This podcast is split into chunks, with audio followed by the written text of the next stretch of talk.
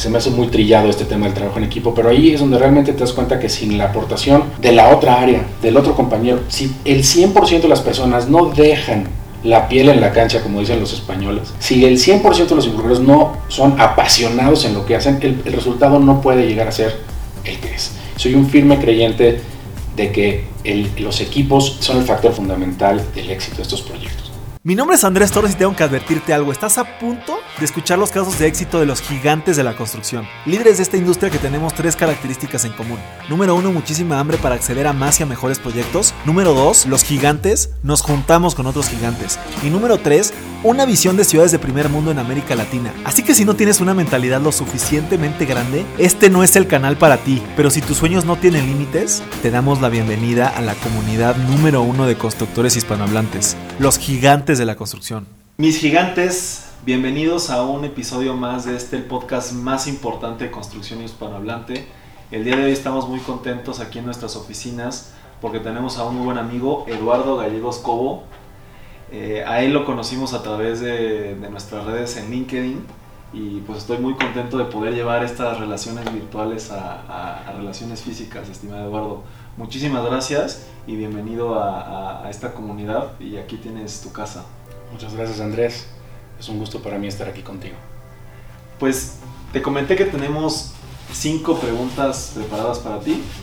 Eh, nosotros nos gusta verlo como que vamos pasando un poquito por, por el tiempo arrancamos un poquito con el pasado, después nos pasamos al presente y terminamos con un poco con lo que sigue en el futuro.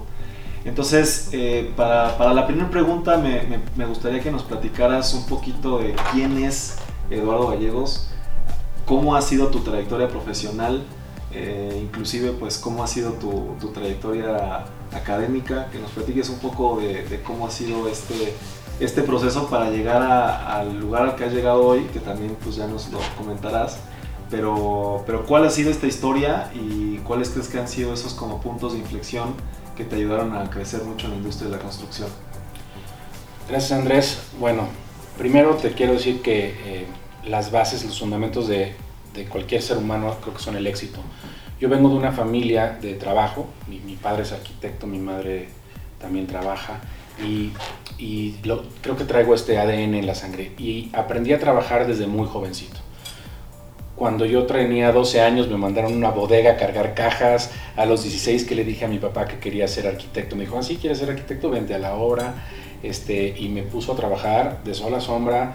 ¿no? Pasaban camiones por mí a las 5 de la mañana y llegaba a la casa a las 9 de la noche, ganando salario mínimo y estando a 40 grados en, Tabasco. ¿no? ¿Tu padre qué tipo de proyectos hacía? ¿O él, él era emprendedor, empresario o él trabajaba en algún lado? ¿Cómo, cómo está esa sí. relación? Sí, mi padre eh, es arquitecto también y siempre ha construido por su cuenta. Es, es, empresario y construyó durante mucho tiempo en Tabasco. Yo nací aquí en el DF y nos fuimos a vivir cuando yo tenía siete años allá. Entonces crecí en Villahermosa, allá, allá están mis raíces, allá viven mis padres y realmente ahí aprendí a trabajar. ¿no? Este, él, él hacía desarrollos eh, predominantemente horizontales, casas de nivel medio, medio alto y obviamente residencias eh, muy de, de, nivel alto, ¿no? Y, y, yo empiezo, cuando le digo a mi padre que quiero ser arquitecto, me dice, ah, sí, pues vente, ¿no? Este, esto es la arquitectura, esto es la construcción. Antes de, antes de entrar a la universidad quiero que, quiero que vivas esto. Y claro, me puso a trabajar como el chalán del chalán del chalán, del maestro de obras, y, y, y, y, cuando estaba ahí yo dije, no, pues esto no quiero, yo no quiero ser, yo no quiero hacer esto, no quiero, esto no es lo que yo pensé. Sin embargo, después decido, o sea, sigo con mi intención de ser arquitecto, entro a la Ibero, me regreso a México a vivir, entro a la Ibero y empiezo a trabajar, ¿no? eh, fui de todo, fui dibujante, maquetista, proyectista, residente, empecé desde abajo. Y creo que eso es bien importante porque aprendes a valorar el tiempo y, y, y, la, y, a la gente, me explico. El valor del, de la persona que está atrás haciendo el, ejecutando el trabajo es, para mí es fundamental. Y, en, y luego pues empiezo, con, como todos después de la carrera, puse un despachito con unos cuates sin saber nada, nos fue muy bien para, para lo que sabíamos entonces y, de repente eh, me voy, tengo la oportunidad de hacer una maestría a Francia, en la Universidad de París, regreso, eh, y, cuando regreso eh, me pongo a, eh, con, ya con más experiencia, ya un poco más grande, ya habiendo incursionado en esto, que te digo, abrimos mi papá, mi hermana que también es arquitecta y yo abrimos una, una pequeña empresa que se llama Tres Más Arquitectura. Ellos siguen trabajando en esta empresa desde entonces y empezamos a hacer cosas como las que te digo en Tabasco. Y la tuvimos varios años, de hecho ellos siguen trabajando en esta empresa. Y unos años después me llaman de Grupo Carso. Este, por una coincidencia de la vida me llama el que era el decano de entonces, el decano de construcción, y me dice, oye, vente para acá. ¿no? Eh, yo, esto acababa de pasar el, el 11 de septiembre de las Torres Gemelas y todos los contratos que teníamos se cayeron. Entonces fue un momento como, no creo en las coincidencias, eh, creo que el universo tiene bien trazado el plan y de repente me hablan de Grupo Carso y me vengo por primera vez a trabajar a una empresa de esas dimensiones, esas magnitudes, sin tenerlo planeado. Y digo, caray, ¿cómo, cómo? es otro mundo, ¿no? Entonces... Pero, ahí, perdón que, perdón que interrumpa Eduardo, o sea, y tu familia, o sea, al final digo, era una empresa familiar, entiendo, ¿qué te comentó de que te fueras? ¿Qué te decían? Eh, o sea, el, negocio entiendo que entonces, por el tema de, las Torres Gemelas, no estaba fluyendo, o cómo, cómo fue ese proceso también para salir de la organización familiar. Ah, se, juntan muchos factores. Eh, en efecto, eh, teníamos, como te decía mi papá, sobre todo, yo aprendí a trabajar con mi papá. Él me enseñó, él eh, este, esta empresa Tres Más Arquitectura que hacía estos condominios horizontales era, fue toda una experiencia y fue una experiencia integral para mí, por ejemplo, desde ir a seleccionar el, terreno, ir con el cliente, hacer las corridas financieras, empezar a construir, la supervisión de calidad, salir en tiempo y costo, y luego las ventas, ¿no? las ventas de las casas también las hacíamos nosotros, y luego llegar con el cliente y decirle, esta es tu utilidad, o sea, salió el negocio, eficientamos en esto. Fue, fue una experiencia muy padre y muy, muy completa para mí. En efecto, cuando, sucede lo de las Torres Gemelas, yo estaba recién casado y, y, me sale esta oportunidad.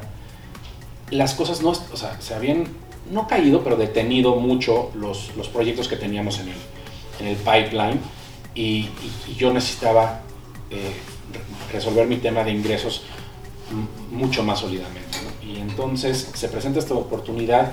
Mi padre siempre ha sido una persona que me, y mi madre, que ellos siempre me han impulsado a, a volar solo. ¿no? O sea, yo tengo las herramientas familiares, los valores, la convicción, la lealtad, la honestidad para poder volar solo. Y cuando se presenta esta oportunidad, mi papá no hace más que apoyarme. Mi hermana también. O sea, era un tema de, era, era casi un no-brainer de, ¿sabes qué? la cosa está así acá, te están ofreciendo esta oportunidad, tómala, ¿no? Eh, y cuando llego a México a, esas entrevistas, me, acuerdo que me hicieron muchísimas. La misma persona me hizo cinco entrevistas. No me dijo que... O sea, la segunda me dijo, ya, eres la persona que estamos buscando, pero todavía no te voy a contratar. Vete a tu casa, habla con tu esposa, platícale que ahora no vas a ser dueño de tu tiempo, vas a trabajar en una empresa, vas a, vas a estar en, un, en otra dinámica y que no hay de que hoy tengo una cena, hoy mañana. Aquí no hay días, no hay 24 de diciembre, no hay horarios, hay responsabilidades y se tienen que cumplir. ¿no? Entonces, fue un cambio de filosofía. De hecho, siempre digo que lo que más me costó de entrar a, Grupo Carso, que es una extraordinaria empresa, fue este, adaptar mi, la mentalidad a la, mi mentalidad profesional a la filosofía de la empresa. Eso para mí fue el game changer de esa, de esa, de esa empresa. Y resultó que me quedé 10 años. O sea, no, no, fue una, no fue una aventura pequeña, estuvimos juntos muchos años y fue una gran escuela. Una escuela muy difícil, muy difícil, pero no tengo nada más que agradecimiento para mis ex compañeros, mis ex jefes, todos los que colaboraron conmigo ahí. Eh, Cuidado, nada más una pregunta ahí con ese tema de las entrevistas. O sea, ¿eso lo, lo veías tú o ves tú a Grupo, Grupo Carso como pues, muy humanos en esa parte de, oye, pues vete, o sea, como que se me hace eh, curioso ese, ese comentario? Sí, no, no te sabría responder si es muy humano. Eh, es un tema de, estás, quiero que cuando tomes la decisión de decir sí, estés seguro de, de a dónde vienes, ¿no? eh, es una empresa familiar al final del día. Puede tener 250 mil empleados y facturar billones de pesos al año, pero, pero es una empresa familiar y como tal, ¿no? Eh, yo, digo que Grupo Carso, en, Grupo Carso hice una maestría a la frustración, porque podías haber estado trabajando dos años en un proyecto con tu equipo, desvelando, entregando todo, entregando el 100% y de repente un día llegabas a la oficina y ese proyecto ya no estaba, guárdalo en un cajón. No era tíralo, era guárdalo en un cajón. Entonces, tú te tienes que voltear con tu equipo de trabajo y decirles, ¿se acuerdan todo lo que llevamos desvelados y trabajando estas, estos meses? Ahorita se va a posponer. Entonces es muy complicado eh, manejar esta frustración. Ahora, siempre dices, el dueño de esta empresa la está haciendo muy bien, algo sabe que yo no sé. Entonces, guardas el, proyecto con, esta convicción de que es lo mejor que puede pasar en ese momento, pero cuesta mucho trabajo. Eh, y Grupo Carso es una empresa, ellos, mismos se dicen que son un semillero de talentos. Muchísima gente se queda muy talentosa y hace carreras ahí. Otras, otras, gente, otras personas solamente crecemos en esa empresa y nos ayudan a despegar. Yo cuando me fui a despedir de, mi jefe me dijo, las puertas están abiertas, este, regresa cuando quieras, eh, esta es tu casa. Entonces para mí eso es una gran satisfacción. Eh, ahí empecé mi la, primera vez que empecé a, gestionar equipos. ¿no? Yo armaba, contrataba a la gente que yo consideraba, creo que tengo buen ojo para el talento, entonces me, me servía mucho. La, gente que, mucha de la gente que contraté ahí, a la fecha, seguimos en contacto profesional, o me siguen diciendo jefe, o me los pude llevar a otras empresas. Eh, entonces, esta, esta parte de lealtad profesional también es un valor muy importante. Eh, pasan 10 años y creo que estaba en mi mejor momento en Carso, o sea, me tocó de todo, ¿no? muchos cambios estructurales eh, eh, dentro del grupo también. Se genera o se crea por primera vez la empresa Incarso, Inmuebles Carso, donde al final yo, yo trabajaba.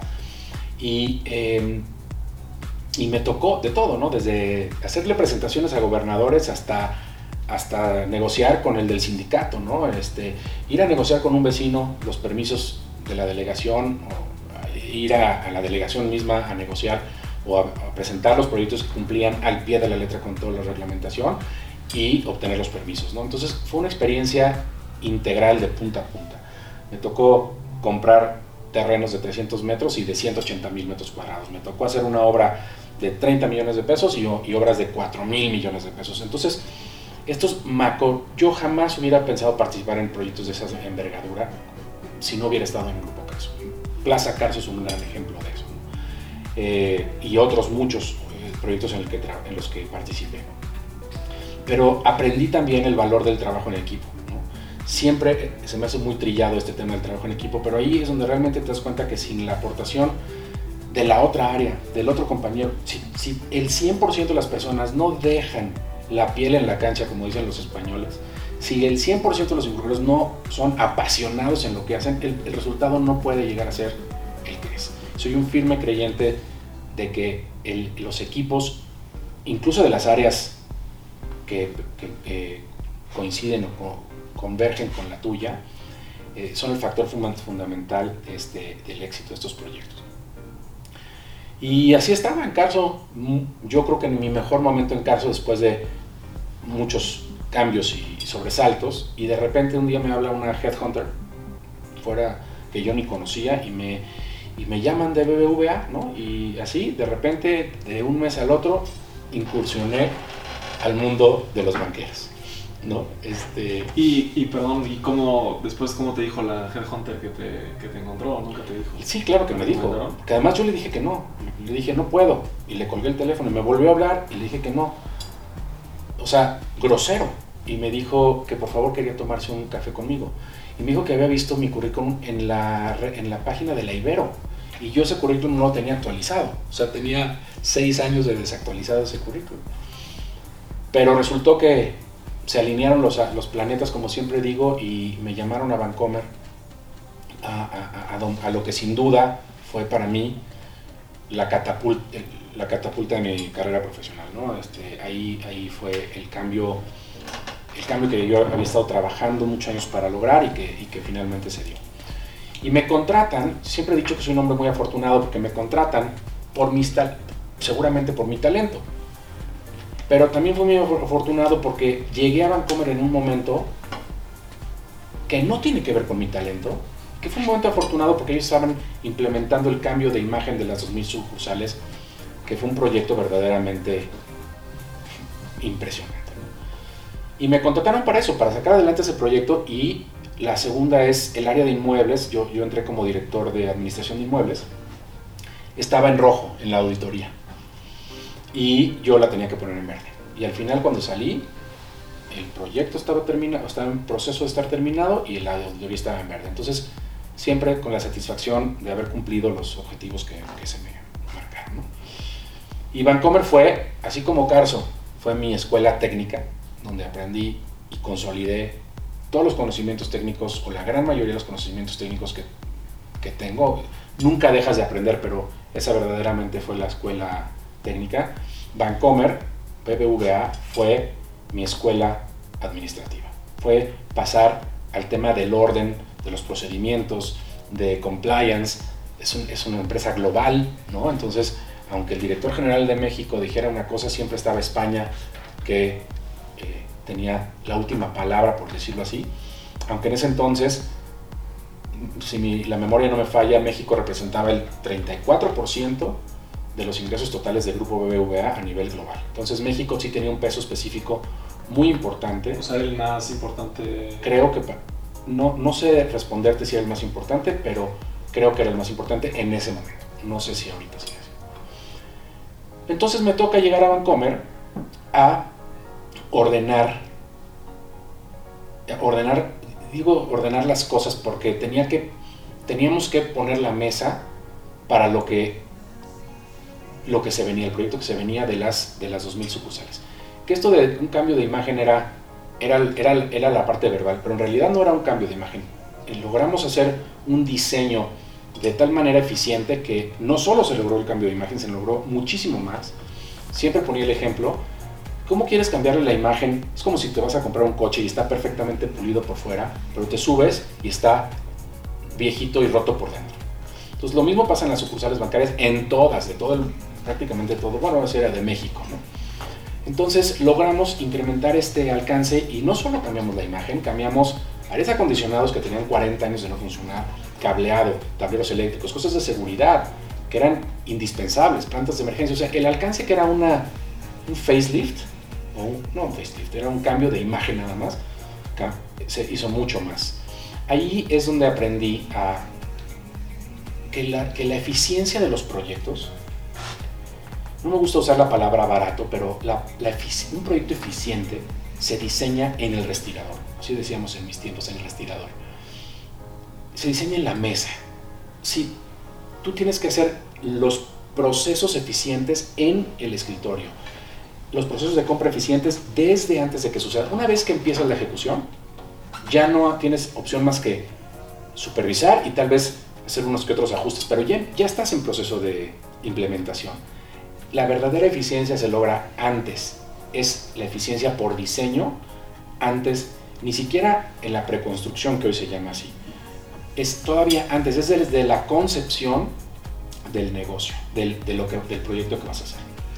Por ejemplo, lo, a mí me contrataron y, yo llegué el primer día, como el primer día, la primera semana, a la primera junta de dirección y me dijeron, Eduardo, pues necesitamos 250 sucursales en diciembre, era enero. Y les dije, no hay manera, no hay manera como, está, como estamos organizados ahorita. Y entonces me, todavía me acuerdo que me regaña, y que hoy es director general de Bancomer, ¿no? Eduardo Zuna me dice, no que muy echado para adelante, no que muy bueno para lo que haces. Y dije, sí, pero con las condiciones actuales no podemos hacer 250 sucursales. Entonces mi ex jefe y yo nos pusimos a diseñar este proceso integral de punta a punta que le llamamos en ese entonces una, una producción tipo fábrica, como como Ford, una producción lineal de, de, sucursales, como una, una, línea de producción, y, pero el banco no nos podía esperar. Entonces nos aventamos al ruedo sin el, sin el proceso implementado al 100%. Por supuesto que el, el primer año fue un un, fracaso. Nos estrellamos contra la pared, durísimo.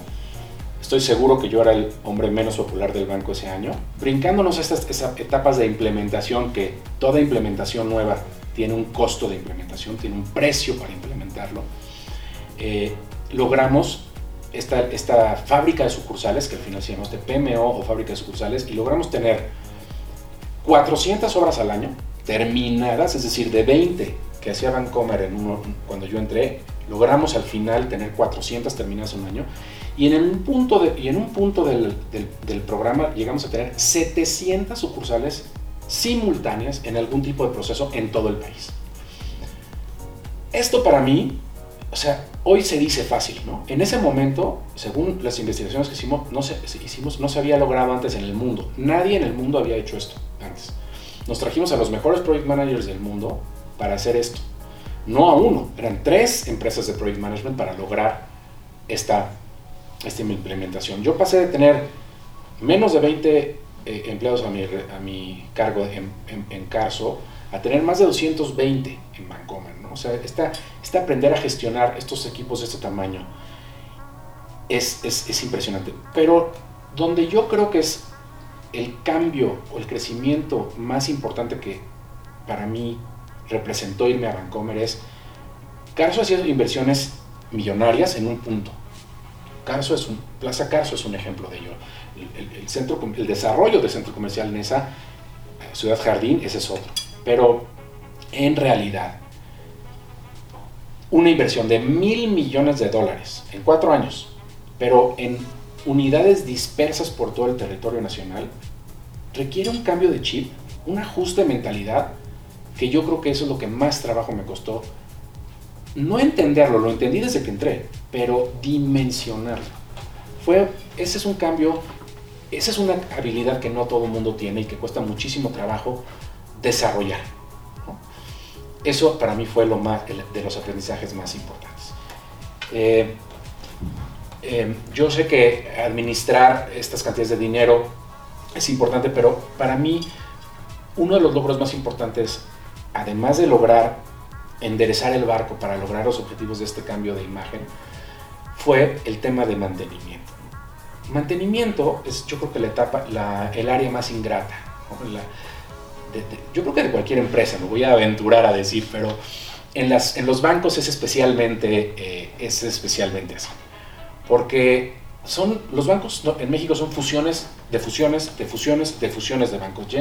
Llegas a un banco y son ya son cuatro generaciones o cinco generaciones de bancos y entonces traen muchos vicios arrastrando y desafortunadamente llega si nadie se ha tomado la molestia de revisar por qué las cosas son como son.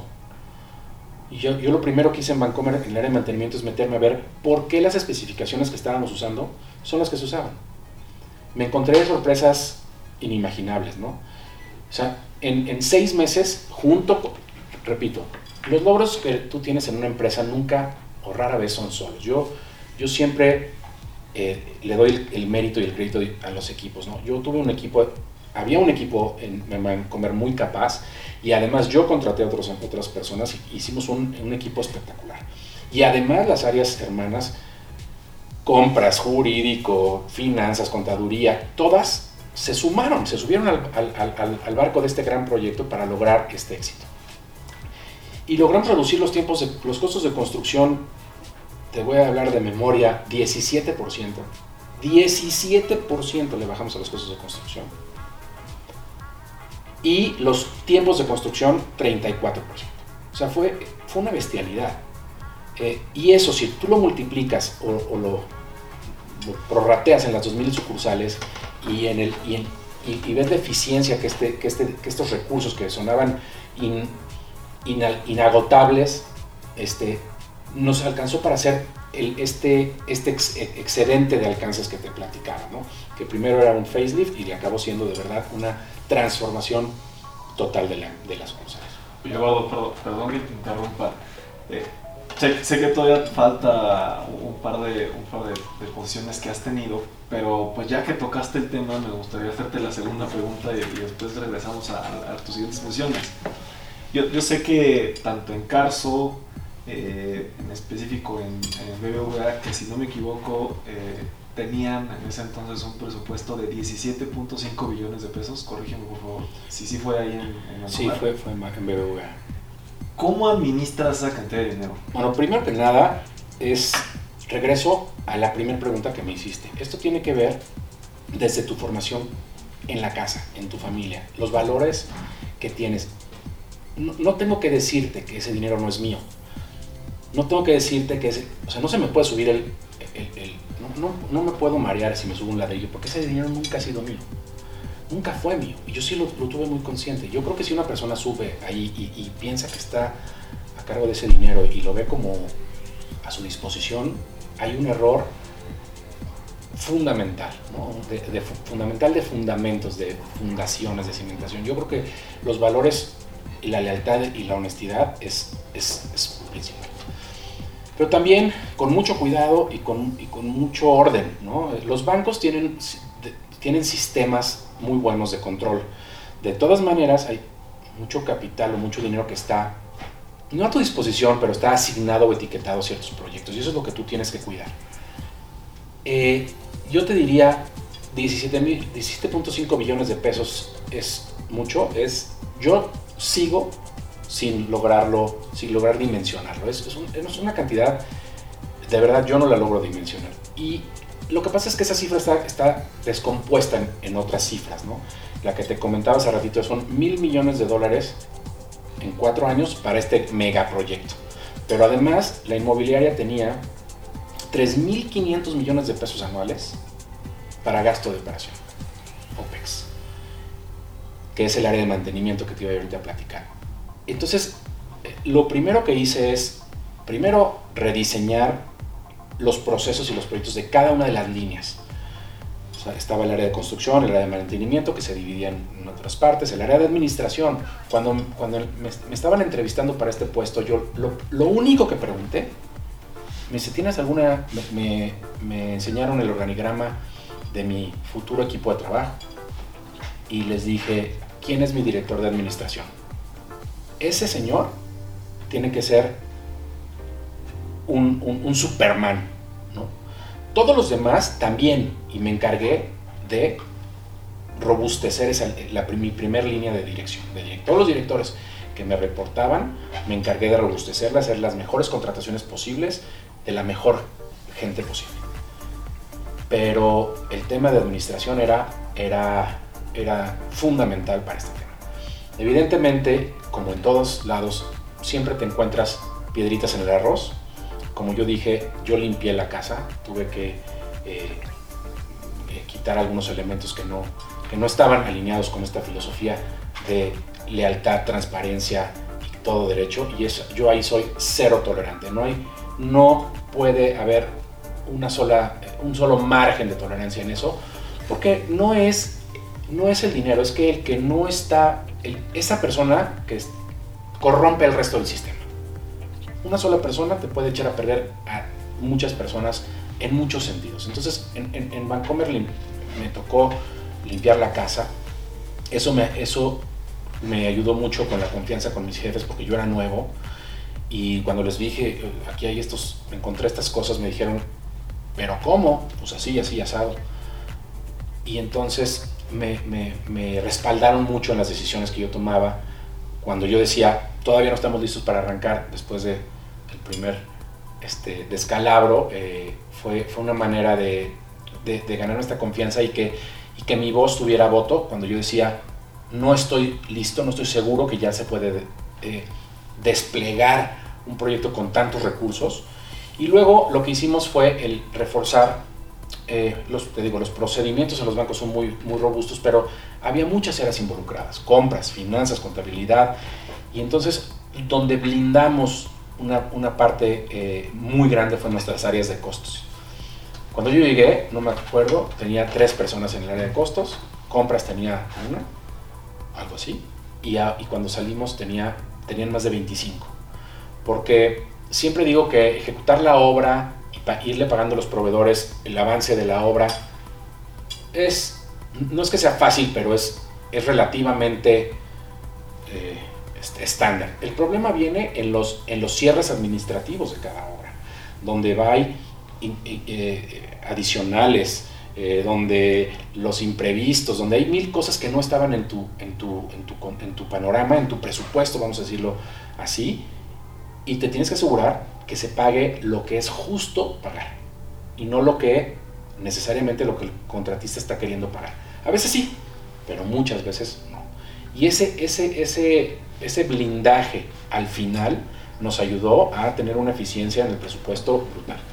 Claro, el downside es que los, los cierres administrativos de cada obra se empezaron a hacer larguísimos, porque nadie quería firmar el finiquito porque no estaban de acuerdo, ¿no? Es normal, pero logramos, lo, juntamos, hablamos con todos los contratistas, todos los proveedores a nivel nacional para, para llegar a acuerdos e incluso los que no querían, los que, los que de plano estaban muy inconformes, tuvimos que hacer un, cierre unilateral eh, avalada por notario eh, para, para, poder cerrar la obra administrativamente y depositarles en un juzgado, porque realmente se empezaron a hacer los cierres muy grandes. Pero yo creo que la eficiencia en el diseño del proceso, la supervisión durante la ejecución y este blindaje en el cierre fueron fundamentales para lograr que este presupuesto que a, todas luces es pareciera inagotable, este, eh, rindiera lo que tenía que rendir y, hiciera lo que tenía que hacer.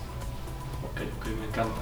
Creo que sí pensarías que, o, pensaría yo que, que no ibas a hablar tanto de la gente, sino si ibas a hablar más de este sistema o sistemas de banco, pero me, causa mucho eh, algo positivo eh, que pensar que pues, al final para ejecutar proyectos de billones de pesos lo que necesitas es personal capacitado y que te apoyen y, crecer, como tú decías, a base de directivo, ¿no? para, que, para que el trabajo sea mucho más eficiente, ya sea un proyectito como tú mencionabas de 30 millones en Carso o un, un proyecto gigante como los de Bancomer, ¿no? Pero no sé si, me, si, si te gustaría seguir charlando sobre, sobre el siguiente paso en Scotia, cómo fue esa transición de Vancomer a Scotia y, y, después lo que viene, que tengo un par de preguntas de, de, lo que es actualmente. Con mucho gusto. Nomás te quiero hacer un comentario.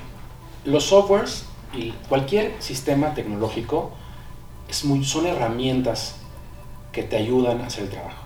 Pero quien las opera, y, y me voy a ir todavía un paso antes, seguro sabes tú más que yo esto, quien las programa, quien las opera, es, es realmente donde están, donde están las, las grandes ventajas de, de, cualquier herramienta. Porque si una persona opera mal un software, ¿de qué te sirve el software? Entonces, para mí, la gente, la persona, ah, bueno, y a lo mejor, como tú sabes, a lo mejor la elección de la herramienta correcta, eso sí puede, eso sí puede tener un factor, ¿no? Si quieres hablamos de eso más adelante, pero quien opera estas herramientas son seres humanos que tienen que tener súper claros su sistema de valores, eh, eh, de verdad, gente íntegra, ¿no? que te vengan a decir, faltan cinco pesos. Cinco pesos. No estoy hablando de millón. Y esa gente es la que vale la pena. Porque es la, gente, no me gusta usar la palabra, pero la gente que roba cinco pesos ya tiene en el, en el sistema y puede robar 20 o 20 millones. Entonces no es la cantidad, es el hecho. ¿no? Eh, no sé si por ahí no, te, no, no, no, no, no, adelante, sigue ahí Sí, soy un hombre de, soy un hombre de gente. yo, si me llevo algo en la, en la vida, en, mi trayectoria profesional, es la gran, la, las grandes personas que he conocido a nivel profesional y a nivel personal. Sin duda, la gente, la gente es, es el, el, valor. ¿Te costó trabajo con esa relación de salir de Vancomer o...? Sí, siempre, yo siempre digo que cuando tú sales de una empresa a otra, no importa las condiciones como las sales, siempre hay un luto. Aunque salgas contento porque te vas a otra más o porque con otro reto, siempre hay un proceso de, luto. Dejas atrás algo que formó parte de tu vida. Eso para mí es bien importante eh, procesarlo. Eh, yo salgo de Vancomer, no, no te voy a decir que me costó trabajo porque salí con la satisfacción del deber cumplido. Me hubiera gustado quedarme, pero las estructuras cambiaron dentro de Bancomer. Eh, yo digo, desmembraron o desmantelaron el área de, inmuebles. El área de, mantenimiento sí fue para el área comercial, el área... entonces, y se acabó este megaproyecto, entonces regresábamos a hacer 20 sucursales al año. Entonces, yo ya no estaba tan motivado, tan, déjame decir, ya no me apasionaba. Yo si algo no me apasiona, yo soy un hombre apasionado, así como me ves. O sea, lo que ves es lo que soy. Si algo no me apasiona, no me importa cuánto me paguen, no me voy. Que a mí lo que me apasiona son estos retos, estos de verdad que te... Le, dije a mi papá, ¿no? Mi papá, eh, mi papá sí, sigue siendo mi, mi mentor, ¿no? Este, tiene 85 años y le hablo, papá, ¿qué hacemos? ¿Qué hago? Y, yo le dije, papá, me hablan de Vancomer y, esta es la propuesta y este es el reto y está gruesísimo. Y le dije, y se me enchina la piel. Le dije, tengo chinita la piel nomás de pensar y de tomar la decisión. Y me dijo mi papá, si el día que no se te enchine la piel, diles que no. O sea, que de verdad te motiva el... Entonces, eh, te digo, salgo antes de, decirte que de, pasar a Scotia, déjame decirte que en, otro, otro gran cambio que logramos en Vancomer, que, porque es importante porque luego lo replicamos en, en Scotia, es el área de mantenimiento, que te estaba platicando que es la, el área más ingrata. Porque no importa que hagas 100 cosas bien, haces una mal y entonces eres el... Pasas de héroe a villano en, en un segundo, ¿no? Entonces, en, en, en Vancomer, imagínate un presupuesto de 3.500 millones anuales solo en mantenimiento. Entonces era, era, era increíble cómo, cómo, cómo se eh, aplicaban esos recursos. Y lo, porque lo primero que me di cuenta es que Vancomer no es que haya sido su culpa, sino es que así venía. Era una, eran herencias de herencias de herencias. Eh, tenía, en vez de tener un plan integral de mantenimiento, que es lo que yo propuse, tenía muchos planecitos. El de pintura, el de cambiar escalones, el de carpintería, el de no sé qué. Y entonces el mismo proveedor tenía que ir tres veces al mes a la misma sucursal, nada más que una vez iba a pintar 10 metros, la otra vez iba a arreglar una puerta y la otra vez iba a arreglar un escalón. Y la otra vez a arreglar la planta de emergencia. Entonces lo que hice es hacer un solo plan integral. Otra vez regreso a la importancia de esas estrategias integrales. ahí está la eficiencia. Suena arrogante, pero yo me considero como un estratega para lograr implementar estrategias integrales. No es fácil y tienes que luchar con muchas fuerzas. Y en mantenimiento logramos igual reducir costos de, costos de ejecución, tiempos de ejecución, revisamos los procesos, limpiamos la casa, otra vez desafortunadamente, o afortunadamente para el banco, y, dejamos las cosas bien, trabajando y, operando. Nunca vas a estar bien, ¿no? Nunca hay dinero suficiente que alcance, pero al final eh, me quedo con esta satisfacción de haberles ahorrado, según mis números, el 6% eficientado, pero no lo ahorras, en el, en el gasto no ahorras el gasto, lo eficientas el 6%, o sea, tiene 6% más para aplicarlo en otras cosas de gasto y 18% en, en capital. Entonces, logramos hacer muchas, muchas eficiencias que, con las cuales yo me quedo muy satisfecho. Sí, me encanta más comentario que sí, de repente muchos proyectos los que nosotros participamos, pues te hacen cotizar una obra X de cualquier volumen de obra en tres semanas y tienes que arrancar al día siguiente porque tienes un tiempo de entrega de tres meses o cuatro meses o cinco meses.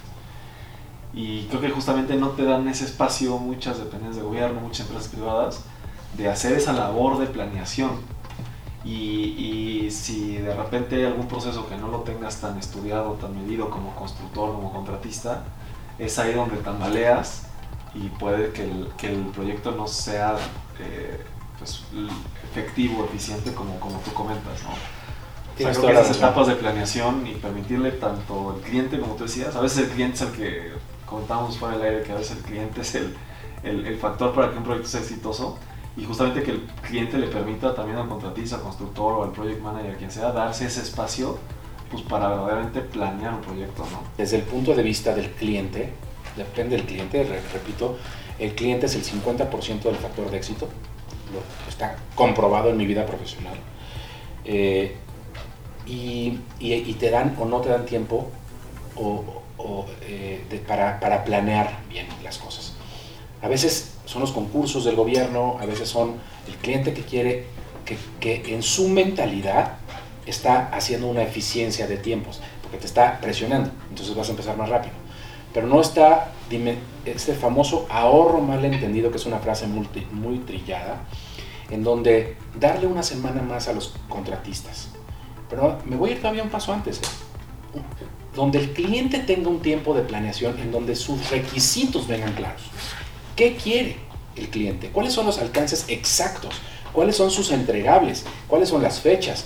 O sea, más allá de que lo proponga o lo revise o lo ajuste el contratista, un, un buen cliente que se tomó el tiempo de analizar su proyecto y ponerlo en la mesa eh, ya preestructurado, puede ser todavía en anteproyecto y se puede mover un poco o un mucho si tú quieres, pero ya desde ahí el, cliente mismo está ahorrando tiempo y dinero. Tiempo es dinero, pero además, de, además del tiempo que está ahorrando, dinero en, en eficiencia. Ahora viene, se suma la eficiencia de los project managers y la eficiencia de los contratistas que juntos logran sacar el mejor proyecto. Sí es cierto que hay este tema de, de donde es para mañana, o es para el lunes, o es para el viernes, y tienes dos opciones.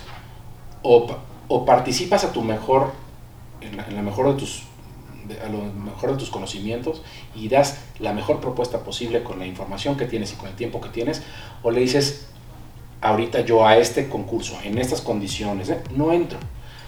Desafortunadamente no todos tienen el lujo de decir, no entro, ¿no? Ahorita la cosa está muy complicada y también hay clientes que están abusando de eso. ¿eh?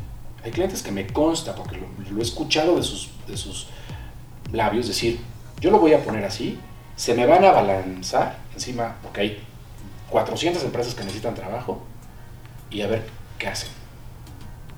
Es triste, pero es real.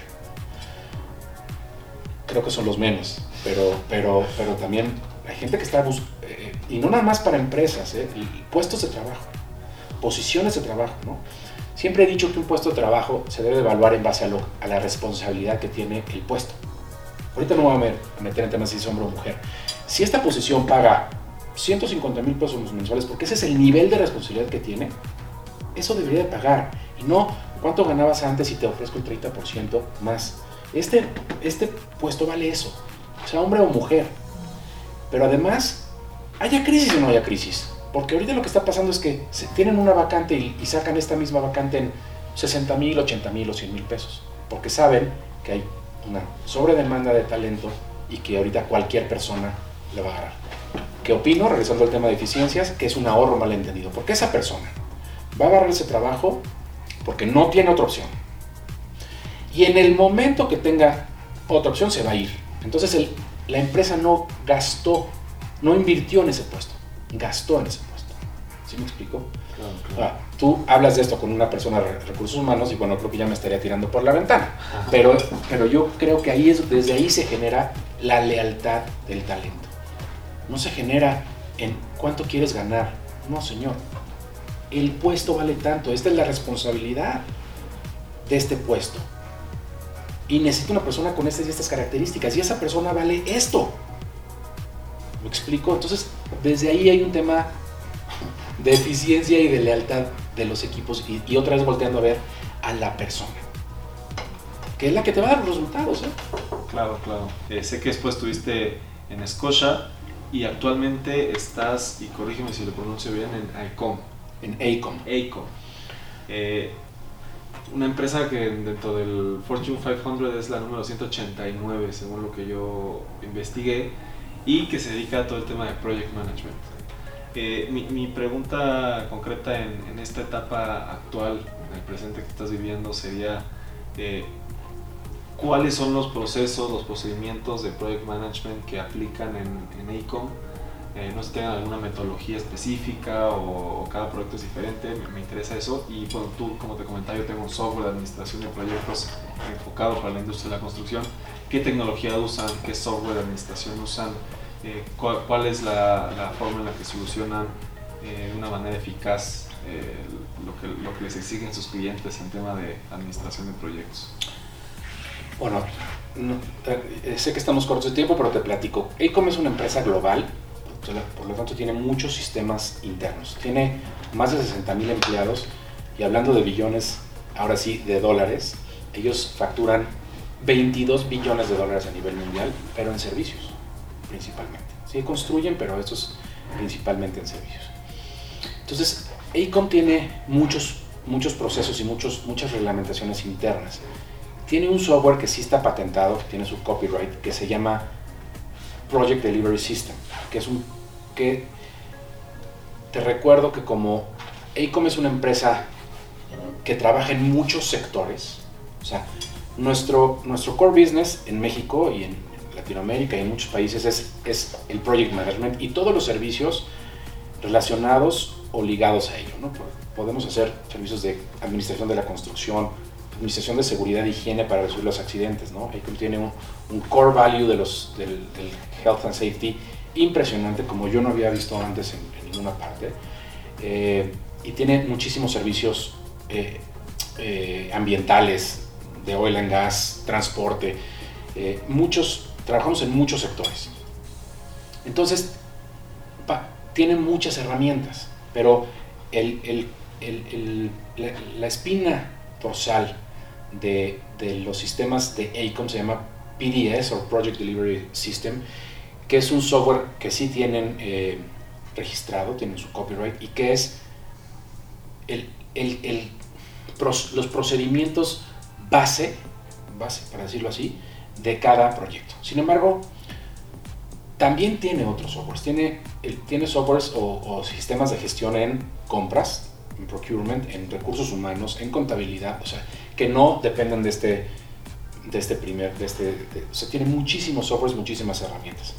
Es una empresa que sin duda basa todos sus procedimientos en políticas que están inmersas o preprogramadas en los, en los softwares. Entonces, el software también te puede, te puede ir marcando cuando algo está fuera de política, cuando algo no, no, no deberías hacerlo.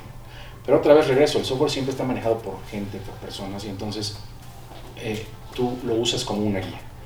Y otros, otras herramientas tecnológicas que usamos que normalmente son por eh, petición del cliente, son los clientes dicen, yo quiero que me lleves mi control, pero en, en project quiero que me lo lleves en primavera. Entonces el, cliente te dice en qué. Oye, en BIM 360 quiero que me lleves la gestión del proyecto. Órale, va. Nosotros tenemos la capacidad de hacerlo en los, en los, en los eh, softwares o herramientas tecnológicas que pide el cliente, pero también tenemos nuestras herramientas propias internas de ahí. Ok, ok, me encanta.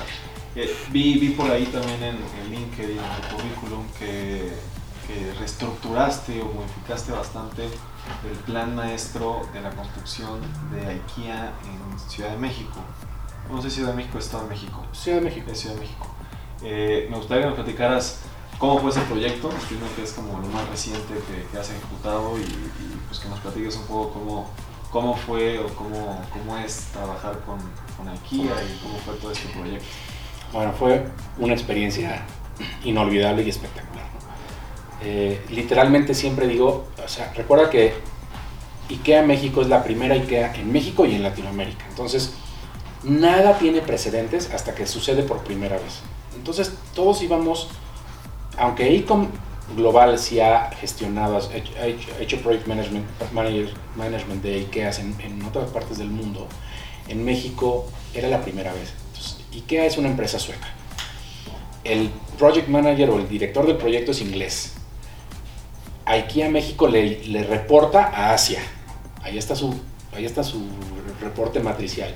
Y todo eso se estaba construyendo en México. Entonces fue, fue una mezcla que, para mi, para mi punto de vista, enriqueció muchísimo el proyecto. Pero obviamente que tuvo sus, sus temas de complejidad y como te hablaba hace rato, esta implementación de una curva de aprendizaje de todos, contratistas, proyectistas, project managers, el cliente que tenía especificaciones que no, es, que no se hacen en México, ¿no? especificaciones de cables, de materiales que no se consiguen en México y que se tuvieron que importar, que seguramente en las siguientes tiendas en donde seguimos acompañando IKEA, se ten, algunas se podrán tropicalizar, pero en ese momento no se podían tropicalizar. ¿no?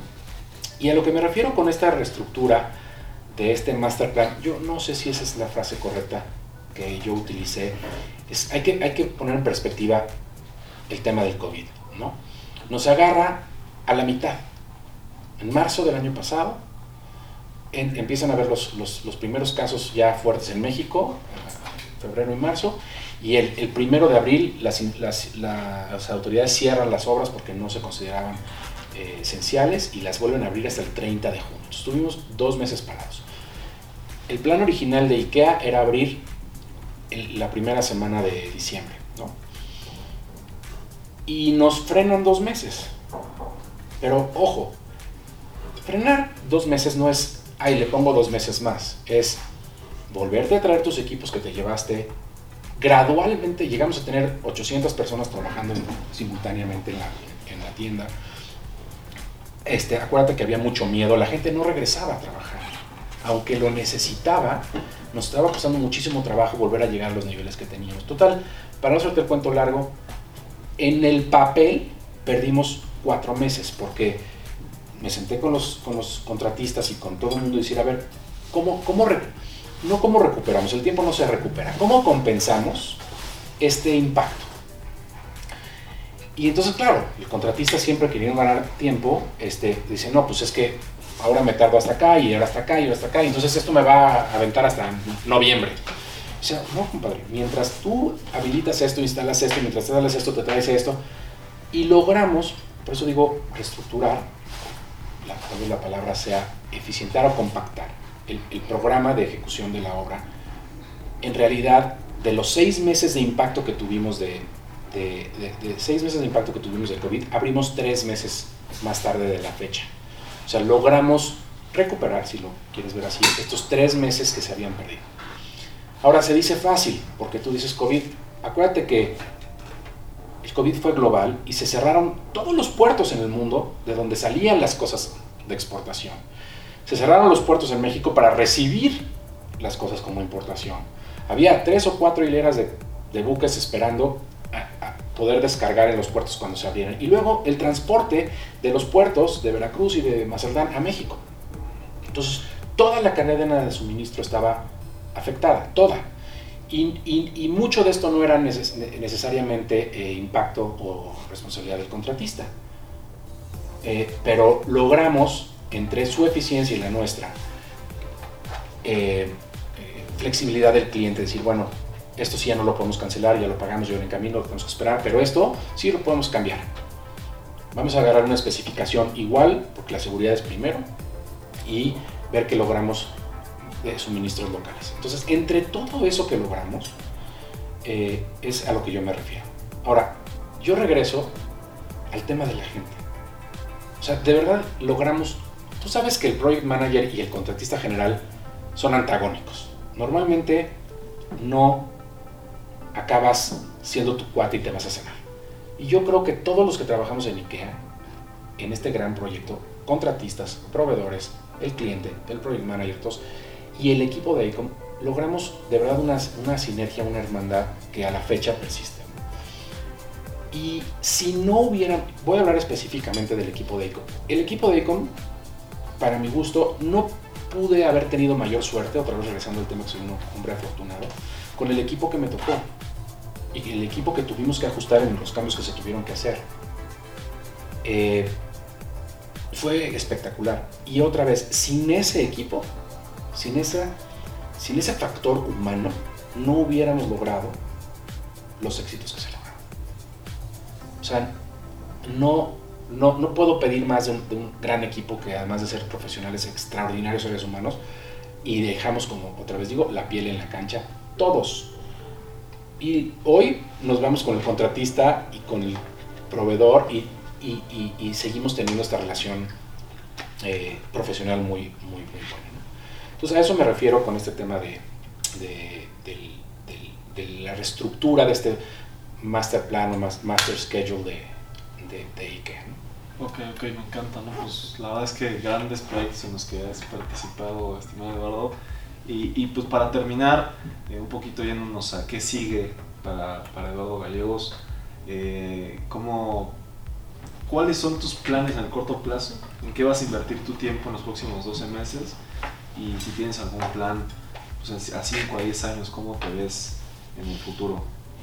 Bueno, eh, el, COVID me enseñó que no puedes planear, que tienes que planear cosas eh, reales, pero yo te digo, estoy en donde quiero estar, eh, en el mundo que quiero estar, ¿no?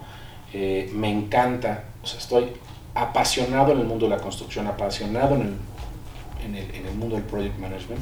creo que el project management es lo mío, o sea, me encanta, para cualquier segmento y para cualquier sector. Como te dije, eh, ACOM es una gran empresa, igual este, se acabó IKEA y me, eh, me recontrataron con otra función, eh, una mejor posición. Eh, ahora soy el director de Project and Program Management este, y estoy muy contento en ACOM. Mientras yo pueda agregar valor y, sumar con ACOM, aquí estoy. Y, el resto, pues, la vida lo irá diciendo. Yo no tengo planes eh, en, en, el sentido, lo único que te puedo repetir es, he participado en proyectos chiquitos, grandes, en el sector A, en el sector B, con cuatro empleados, con más de 200, con inversiones millonarias y con inversiones pequeñitas. Eh, creo, que, creo que soy una persona que ha desarrollado este, este, esta capacidad de, de esta visión estratégica para lograr eh, diseñar estas estrategias que te comentaba hace ratito, eficientar procesos, eficientar costos, eficientar tiempos. Y todo esto mientras mantienes un control y transparencia de las cosas, temas de auditoría, temas de anticorrupción, que para mí son, como te dije, cero, cero tolerancia. Eh, eso, eso es lo que quiero. Yo en este mundo de, de, project management puedo seguir aportando y quiero seguir aportando eh, todo, todo lo que como consultor, asesor o en una empresa, lo que, lo que se pueda, lo que pueda seguir aportando. Ok, ok, me encanta, Eduardo. Eh, pues tenemos una pregunta bonus con la cual tenemos todos los episodios, okay, Eduardo. Yo tengo el propósito de construir una ciudad, una ciudad 100% inteligente, 100% sustentable, llamamos una ciudad perfecta. Y me gustaría saber desde tu experiencia profesional y también desde tu perspectiva personal, eh, cuáles deberían de ser las características que tendría que tener una ciudad para considerarse perfecta. Es... Eh es, es, complicado, pero no creo que sea inalcanzable. Eh, creo, que, creo que requieres de, primero, una sociedad que esté dispuesta a participar activamente en una ciudad perfecta, porque tú la puedes diseñar, la puedes construir y luego el uso de esa ciudad ya no es perfecto. Eh, en mi historia profesional, lo que he aprendido en los temas de urbanismo eh, es es que la infraestructura es, es el core, es, el soporte, es la columna vertebral de una ciudad. Ciudad perfecta, eh, para mi gusto, requiere, no, no te puedo decir que cero, requiere, desde mi punto de vista, un transporte público lead, verde, eficiente, suficiente. Requiere eh, infraestructuras para reuso de recursos naturales, reuso de agua, las energías verdes, el hidrógeno que viene, eh, obviamente sol y viento, requiere áreas verdes, requiere áreas de esparcimiento, seguridad básicamente. Y todo eso se puede lograr en un master plan eh, multidisciplinario. Creo que es algo muy complejo, creo que es, se ha tratado de hacer por algún tiempo hay esfuerzos importantes eh, y, desde mi punto de vista eh, son proyectos que se quedan a veces los, los construyes y se quedan ahí abandonados. Asumes que la sociedad va a llegar y va a aportar su granito de arena, que no es granito, es granote. Y luego, ¿quién financia? ¿Quién se asegura de la seguridad? ¿Quién mantiene? ¿Quién opera? ¿Dónde desechan los residuos? O sea, tantas cosas que hay que ver. Eh, y si no tienes atrás el soporte de o el gobierno o un fondo privado que no, no te sabría decir ahorita cómo, cómo podría funcionar, eh, veo, veo que todavía nos falta mucho tiempo para poder llegar a esta ciudad perfecta, pero que sin duda creo que vamos a llegar. Oye, mi estimado y, y nada más platícame rapidísimo, ¿qué proyectos o cuáles han sido los proyectos que han intentado hacer una ciudad perfecta para mm. investigarlos por ahí? Eh, bueno, yo tengo, mi maestría fue en arquitectura urbana en, Francia. No todo si es ciudad perfecta, pero ciudad satélite, que en su origen era eso, una ciudad satélite, para lograr tener tu, tu lugar de vida eh, ideal y luego venirte a trabajar a la Ciudad de México, Eso es un concepto que se generó en Francia, si mal no recuerdo, en los 50 y que ellos sí tenían un proyecto de muchas, muchas ciudades satélites alrededor de las urbes y esas funcionaban como ciudad perfectas. No sé si es la palabra ciudad perfecta. En México, a mí me tocó participar en, el diseño de una ciudad nueva, de cero, que se, llama, San Jerónimo en la frontera, en Chihuahua, en la frontera con Estados Unidos, de 400 hectáreas. Diseñamos una ciudad enterita. Yo trabajaba para una empresa, para mí la mejor empresa de urbanismo en México, que se llama Seura, y diseñamos una ciudad de cero. 400 hectáreas. Y todo recaía en los temas de infraestructura. O sea, todos nuestros problemas caían en cómo se recolecta la basura en una casa. ¿Por la calle de adelante o por la calle de atrás? ¿Cómo se abastecen los restaurantes, los eh, hoteles, los negocios? ¿Por el frente por la calle de atrás? La calle de atrás es secundaria o es una y es un, y y ocupa un espacio, tiene un costo y tiene una eficiencia X o lo haces por la, por la calle principal, por la avenida principal. Entonces, todo caía en esta infraestructura, en esta logística sumamente compleja de cómo mantener una ciudad operando continua, con suministros, con vialidades, con transporte público, con energía limpia, etc. ¿no? E, e, e, esa ciudad fue hace muchos años, muchos, muchos años cuando yo te, te platico esto, todavía no teníamos los conceptos que teníamos hoy. Seguramente está dista de ser una, una ciudad, un diseño de una ciudad perfecta, pero tenía, no sé si se construyó, tenía, tenía muchos, muchas intenciones para lograrlo y, y, sobre todo espacio para que llegaran nuevas tecnologías y sustituyeran las tecnologías que existían en ese momento. Estoy hablando de principios de los noventas, eh, mediados de los noventas. Entonces, creo que la ciudad perfecta requiere de muchos factores, muchos actores el gobierno tiene que ser uno de los principales. Eh, eh, no me gusta decir tiene porque luego algo sucede y dices, no fue así, pero creo que sí requieres un, soporte atrás muy importante para todo esto. Me encanta, me encanta Eduardo. Pues muchísimas gracias, muchísimas gracias por, por, tu participación. No sé si quieras dejar algún medio de contacto, un correo, LinkedIn, alguna forma en la que te puedan buscar, o en ahí, como sé.